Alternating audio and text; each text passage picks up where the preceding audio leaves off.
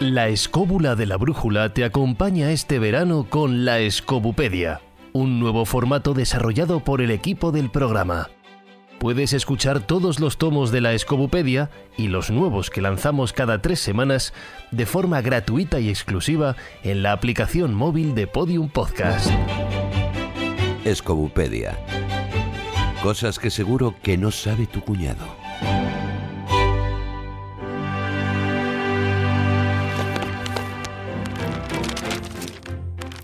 En el tomo de hoy, la imprenta es un método mecánico destinado a reproducir textos e imágenes sobre papel, tela u otros materiales. En su forma clásica, consiste en aplicar una tinta, generalmente oleosa, sobre unas piezas metálicas para transferirla al papel por presión. Aunque comenzó como un método artesanal, su implantación a mediados del siglo XV trajo consigo una revolución cultural. Más modernamente, la evolución de diversas tecnologías ha dado lugar a diferentes métodos de impresión y reproducción, como son la flexografía, la serigrafía, el hueco grabado, el altograbado, la fotografía electrolítica, la fotolitografía, la litografía, la impresión offset, la serografía y los métodos digitales. Damos la palabra a Jesús Callejo. A ver, una pregunta de examen. ¿Cuáles serían los tres inventos medievales que transformaron profundamente Europa? Bueno, la respuesta no la voy a dar yo, voy a coger a Francis Bacon, que era uno de los grandes filósofos, y para él eran la pólvora, la imprenta y la brújula. Los tres por razones obvias para él. La pólvora porque modifica totalmente lo que era el concepto de la guerra, la brújula por cuestiones de navegación y la imprenta, a la que yo sumaría también el papel, por los medios de comunicación. Y si ahora bajáramos a la Gran Vía, estamos muy cerquita de la Gran Vía, y preguntáramos a un señor con gafas, por ejemplo, para él, cuándo se inventa la imprenta, pues posiblemente, si es una persona leída, nos dirá que la inventó Johannes Gutenberg a mediados del siglo XV en Maguncia, y si además está un poco más versado en la materia, y yo le preguntara qué libro fue el primero que se imprimió en ese, siglo XV, posiblemente él diría que la Biblia de Gutenberg o la Biblia de Maguncia o la Biblia de las 42 líneas, como también así se, se, denomina. Bueno, pues perfecto, si ya tenemos todas estas premisas, tendríamos que hablar que a lo mejor no es exactamente verdad lo que nos ha comentado este transeúnte que hemos cogido al azar y que tenía gafas. Porque posiblemente no sea Gutenberg el primero que inventó la imprenta de tipos móviles, ni la Biblia de las 42 líneas sea la primera obra que, se imprimió. ¿Por qué digo eso? Pues sencillamente porque tendríamos que hablar que ha habido a lo largo de la historia dos tipos de imprenta. La de tipos fijos, que era de madera o de arcilla, y ahí podríamos decir que el primer libro impreso sería un libro oriental, como no, los chinos siempre están en todas estas argucias y en estos pioneros ¿no? a la hora de inventar, y ese libro no sería otro que el Sutra del Diamante, un libro que se imprimió en el siglo IX, pero con una peculiaridad, con un tipo fijo, es decir, con una plancha, con una silografía casi con total seguridad. Nos faltaba, como os podéis imaginar, era mucho más costoso, mucho más laborioso hacer libros de estas características y surge la imprenta de tipos móviles. Tipos móviles que ya tenían que ser con metal, con porcelana, con arcilla. Y aquí, como no, volvemos otra vez a China. El primero al que se le atribuye esta invención sería un chino, y estamos hablando del siglo XI, es decir, cuatro siglos antes de que Gutenberg se le ocurriera la idea de hacer su imprenta en Maguncia, en Alemania. Siempre hay un chino por medio, efectivamente, en este caso hace las piezas de porcelana, pero eh, a pesar de que es verdad que se gana tiempo, estamos hablando de China, de ideogramas chinos, de 7.000 ideogramas chinos y por lo tanto en la práctica no era tan importante o por lo menos tan práctico. Los cajistas y los tipógrafos en aquel momento se las debían ver y desear para hacer alguno de sus libros. Pero estamos hablando del siglo XI, o sea que es cierto que es muy importante esta innovación y habría que atribuirles de una forma oficial a los chinos el invento de la imprenta de tipos móviles. Entonces, ¿por qué hablamos de Gutenberg? ¿Cuál es el mérito que tiene Gutenberg? Evidentemente, porque este hombre, un orfebre alemán, eh, él se encargó de idear un artefacto que en el fondo era una prensa para las uvas, para adaptarla y convertirla en una prensa de papel. Ojo, aquí el papel es muy importante y luego lo comentaremos, porque el papel es un invento que llega a Europa en la Alta Edad Media, pero que era un invento que ya se había inventado por parte de los chinos en el siglo II después de Cristo. Llega a Europa y además posiblemente os sorprenda un dato, porque la primera fábrica de papel que se instala en Europa es en Játiva, en Valencia.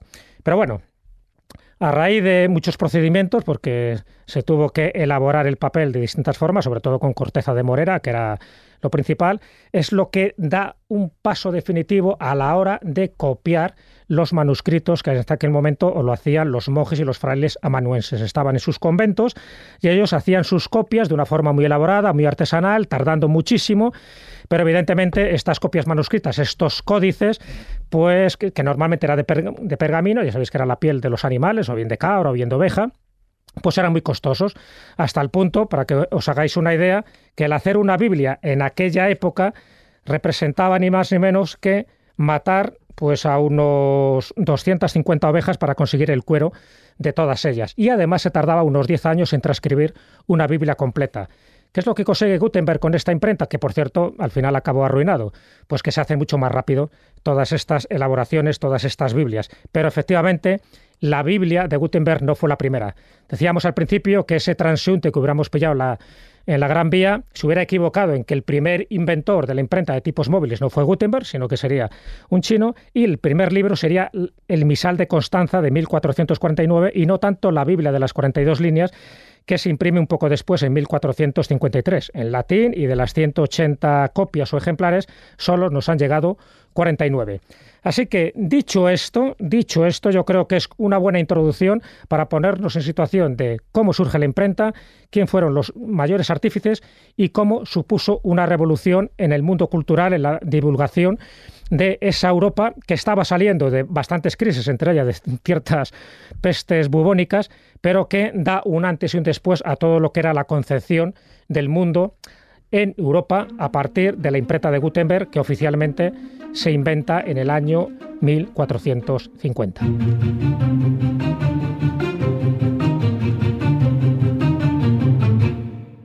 Bueno, pues muy buena, excelente introducción de Jesús y bueno, me gustaría para abrir el debate complementarlo un poco. Bueno, yo personalmente no estoy de acuerdo con Bacon, pero es una tontería, o sea, la brújula es un, un invento fundamental. Otra cosa es que, como habría muchos que elegir, yo curiosamente cogería uno que está relacionado con lo que vamos a hablar hoy, porque es la gran aportación para mí del mundo occidental, de la cultura de la cristiandad, de lo que hoy llamamos civilización occidental a la humanidad, que es eh, el reloj mecánico. La mecánica de los relojes, la mecánica de precisión, la mecánica de engranajes eh, le permitió a los europeos el desarrollar por primera vez en la historia de la humanidad elementos útiles de altísima precisión capaces de obtener un gran rendimiento con una calidad eh, técnica muy alta. Eso, por ejemplo, eh, influyó en el diseño, por ejemplo, de las ballestas, determinados tipos de, de maquinaria de utilización preindustrial europea y tuvo una importancia decisiva en el desarrollo mecánico técnico de las primeras imprentas de tipos móviles.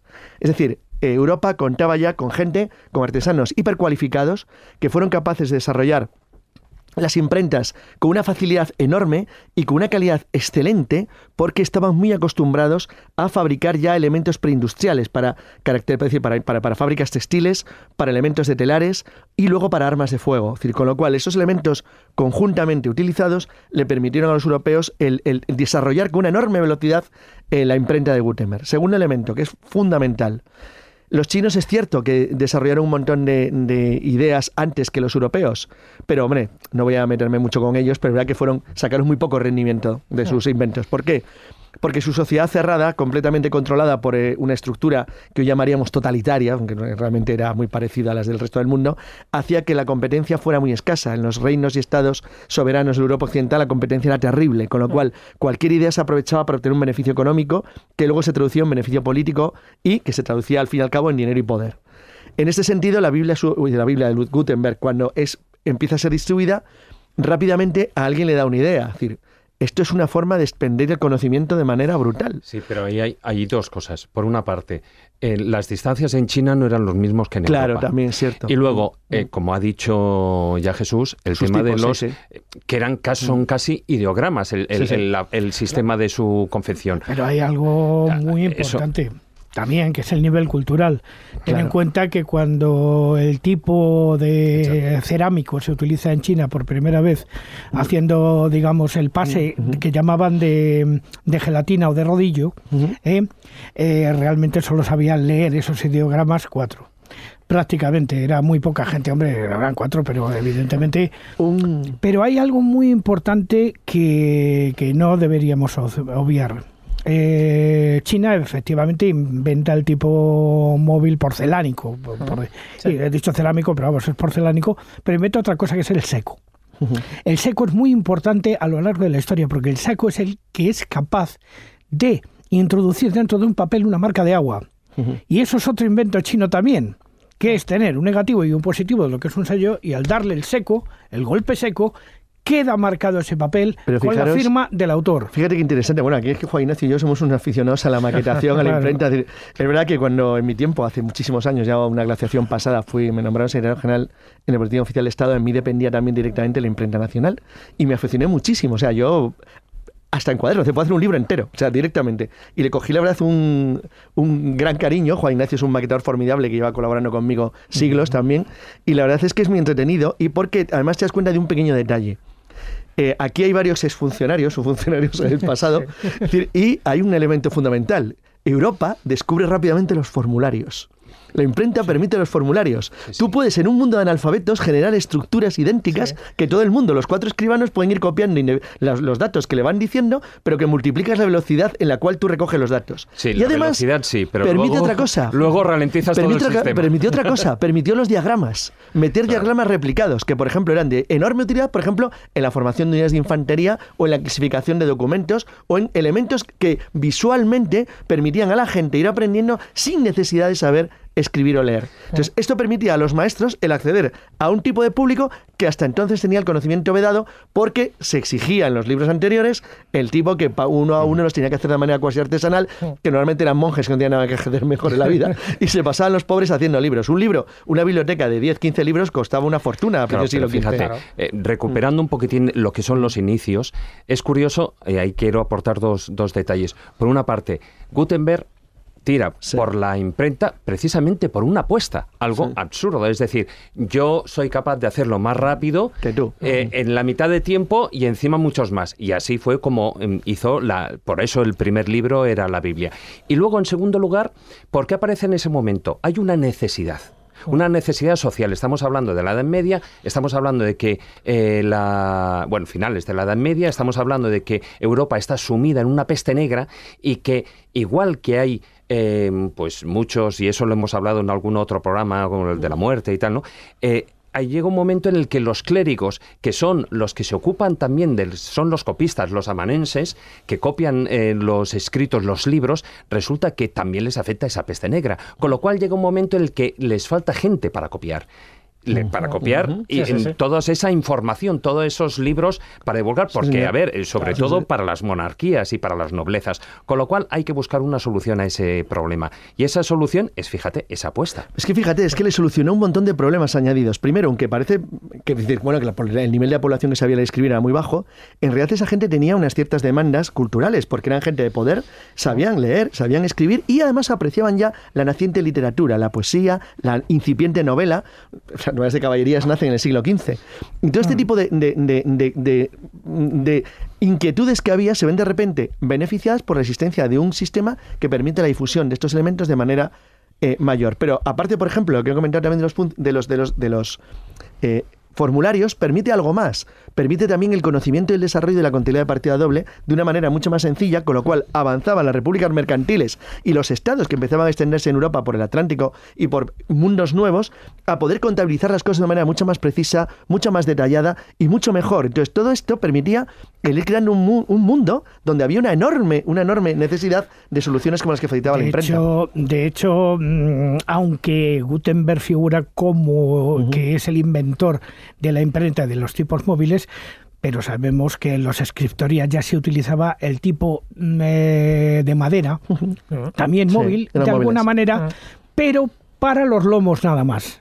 Y los titulares de, las eh, los titulares digamos de, de los libros. De alguna manera la primera página. Y fijaros que esto hacía mano y esto que tú dominas muy bien que claro con el, en el final del siglo XV había nacido ya todo un arte de la maquetación de los libros que utilizaba normas normas basadas en los en los ritmos en los ritmos de, la serie Fibonacci con con, con, con estructuras muy pensadas casi pseudomágicas decir, había todo un mundo que nace ahí bueno el primer tipo el, timo, el primer tipo de imprenta conocido como todos sabemos es el román que que se copia de los frisos romanos. Exacto. Inmediatamente después, el universal, que luego se llamaría univers con el tiempo, que son los tipos romanos, pero de palo seco.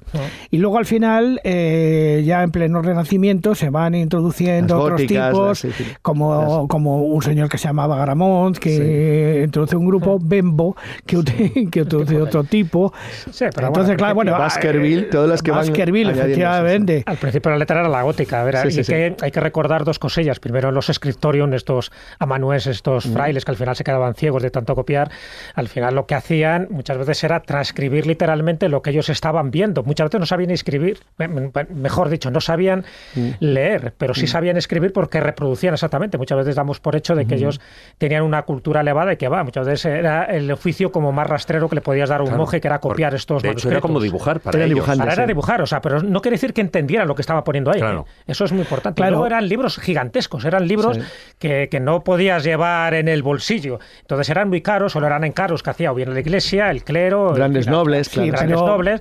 Y entonces eso suponía un gran inconveniente ¿no? a la hora de, venderlo. Por eso, entre otras cosas, eh, Gutenberg se, bueno, iba a decir que se arruina, no, exactamente por eso, se arruina porque no puede pagar los préstamos, pero las ventas no eran tan rápidas como él suponía. Sin embargo, el querer a la imprenta sí que claro, hasta que aparece hasta que aparece un tipo de producto que ese es muy importante para el desarrollo de la civilización occidental ya en el Renacimiento, que es la creación, lo que ha dicho, novelas, de no, de formularios, o sea, de elementos sobre los cuales poner cosas. Por ejemplo, los balances debe haber. Exacto, exacto, exacto. Las partituras, los, los, tetragramas y tal, que, luego alguien usaba luego para poner notas musicales y, y tal. Y luego, efectivamente, que servían de base y que ahorraban muchísimo tiempo y muchísimo dinero. Y luego algo más. Es decir, el nacimiento progresivamente, en unos 30 o 40 años, de lo que hoy llamaríamos editoriales y cadenas de distribución. Hay gente que era capaz de crear libros bajo iniciativa privada, que ponían el dinero para empezar a crear una serie de contenidos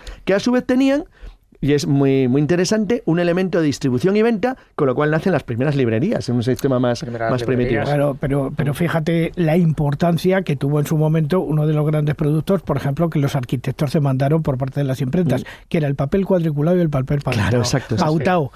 ¿eh? Y luego el papel dividido en hexágonos, que también era muy importante para generar. Es que es una industria que se mueve, se mueve en paralelo. Se, doblaba, se hacían los ocho dobleces. Claro, exacto. de ahí nace, no, no, por eso nace el sistema actual. Octavo sigue utilizando ahora mismo, Incluso hoy en día lo que más se practica es el 16. 16, claro, pero el concepto es el mismo. Por cierto, pero aquello rebajó muchísimo el, nivel de papel, claro, ya no eran claro, eso es. Fijaros que había, había habido un avance ya al final del Imperio Romano, ya es muy conocida la famosa leyenda, pues la de Marcial, del poeta eh, romano, que bueno, se retira a la Celtiberia a pasar sus últimos días, recibe un, un, regalo del emperador que le manda pues, un mensajero, le dice que le han mandado una cosa. Entonces, bueno, él lo abre ahí todo extrañado y dice, ¿y esto qué? y le dicen, pues es un códice, o sea, un libro, un libro en sentido moderno. Entonces, el, libro en sentido moderno ofreció un montón de ventajas. Tenías, podías marcar y numerar la posición exacta de lo que tú veías, podías decir, había elementos de referencia que no podían figurar de manera normal, había un índice mucho más preciso, había elementos que mejoraban muchísimo el pergamino. Sin embargo, a él no le gustó porque decía que rompía la continuidad del pergamino, semejante innovación técnica. Entonces, bueno, pues independientemente de eso, la unión del libro con la capacidad del cosido, los pliegos de ocho y el sistema de la imprenta crea todo un mundo nuevo. Claro, porque uno de los elementos fundamentales asociado a la imprenta es el plegado. Exacto. El plegado que, claro, eh, tenía que tener una técnica, porque todo lo que sepa lo que es un plegado, por ejemplo, en 32, sí. eh, que da 64 páginas, tiene que saber exactamente por dónde tiene que doblar.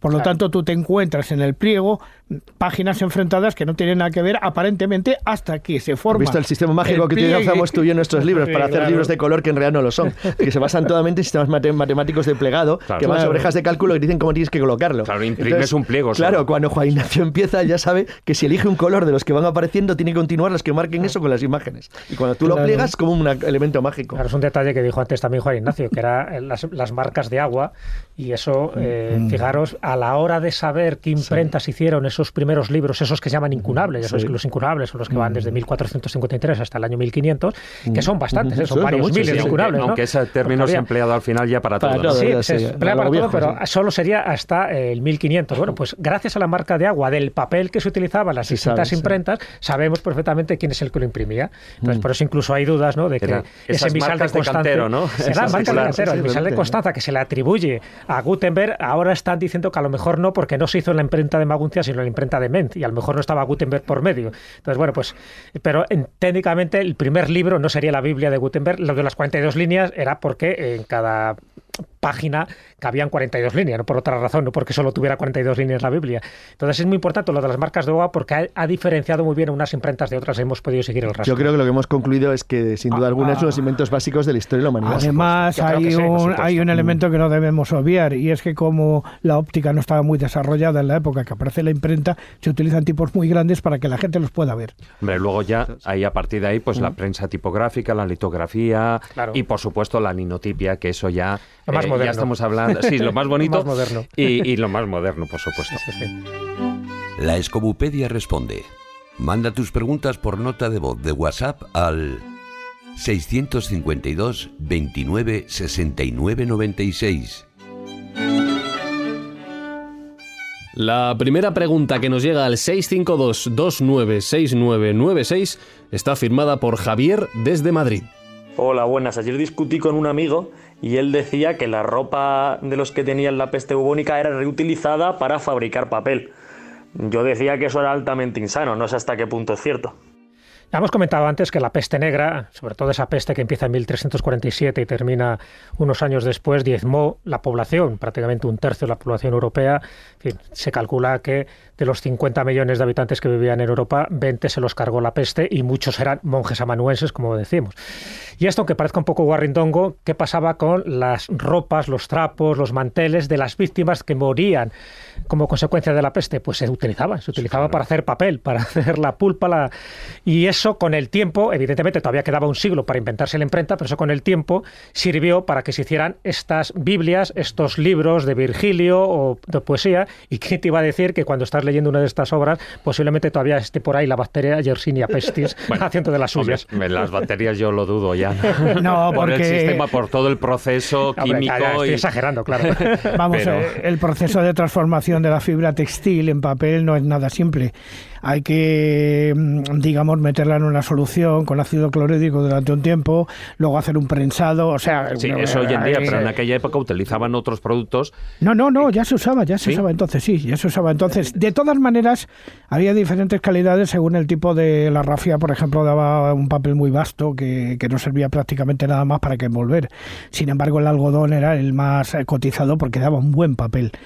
De todas maneras, lo que más se ha utilizado siempre ha sido la fibra vegetal, que es muy fácil de conseguir. Además, se cultivaban, eh, o sea, se plantaban ciertos árboles que se sabía perfectamente que iban a dar un papel de mucha calidad, la morera, el olmo, el abedul, mm, el chopo, siempre se han utilizado para hacer... fibra vegetal ya para hacer, los egipcios, que ya la venían utilizando con el papiro. Bueno, pues estamos de acuerdo que a raíz de la peste negra había mucho excedente de ropa, de trapos, malolientes, en fin, bastante apestosos y que eso al final tuvieron un uso más útil de lo que la gente se cree. Hay una película, por ejemplo, muy interesante que es Hermano Sol y Hermana Luna, en la que se ve uno de los procedimientos los procedimientos de destintado de, de, las fibras textiles que se metían en una especie de bañeras con agua hirviendo mm. hasta que se les iban todos los tintes y luego se volvían a retintar. Segunda pregunta de este primer tomo nos la envía Begoña desde Asturias. Toda la vida usando la letra cursiva y no sé ni quién la inventó, ni desde cuándo se usa, ni si ha sido muy útil, aparte de para mí. Gracias. Bueno, pues es una buena pregunta, porque es verdad que la letra cursiva o itálica revolucionó el modo de impresión en aquella época. Dentro de los pioneros que hubo de la, de la imprenta, uno es Aldo Manuncio.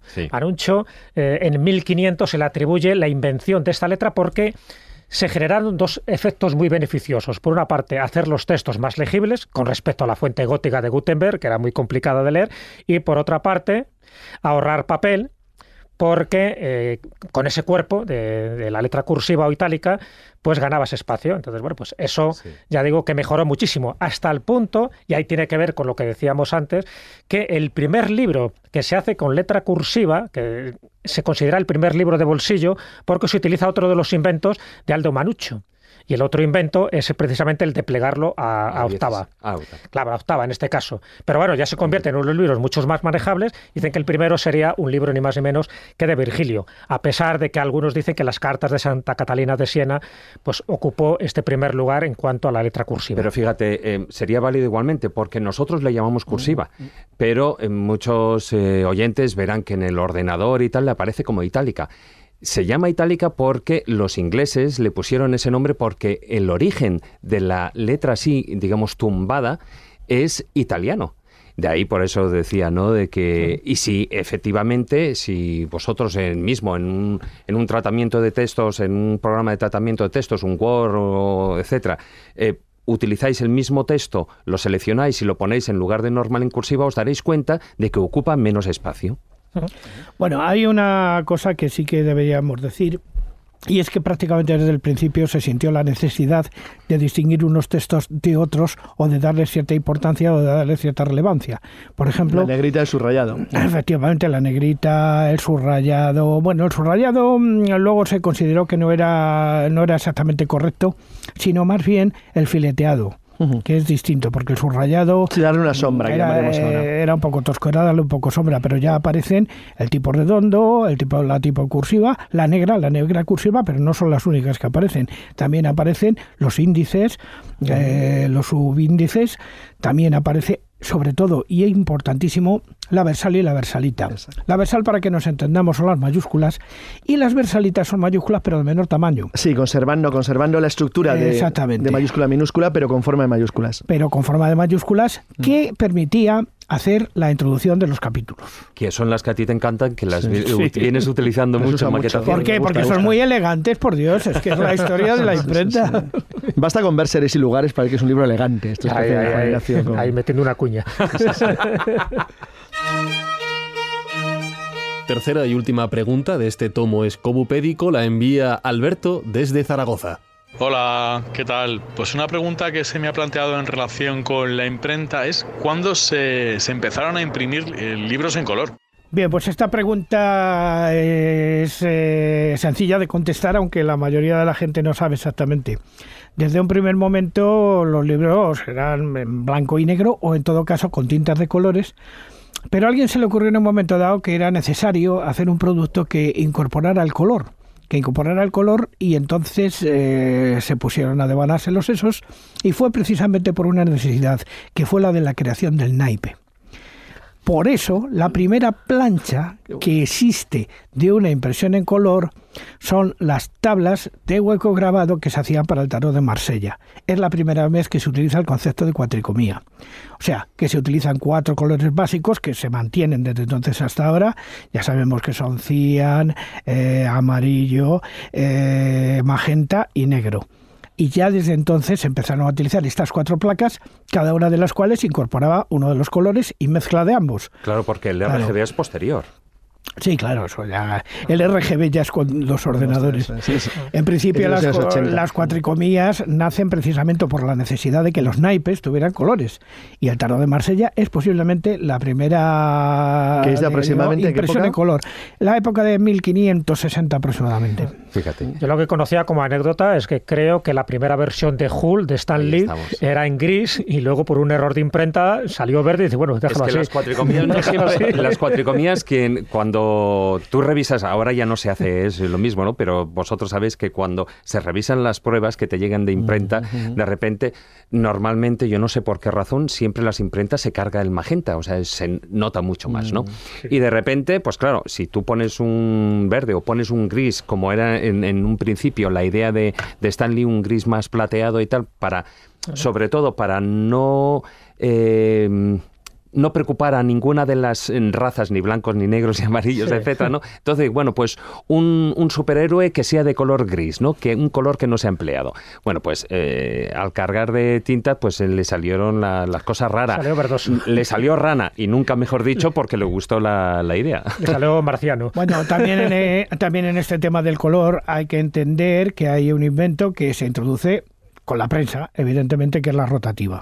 Y la rotativa ya era capaz de eh, meter cuatro tintas eh, en un momento dado. Primero empezó con una sola tinta, lógicamente, las gacetas famosas imprimieron una sola tinta, pero cuando llega la necesidad de la revista, ¿eh?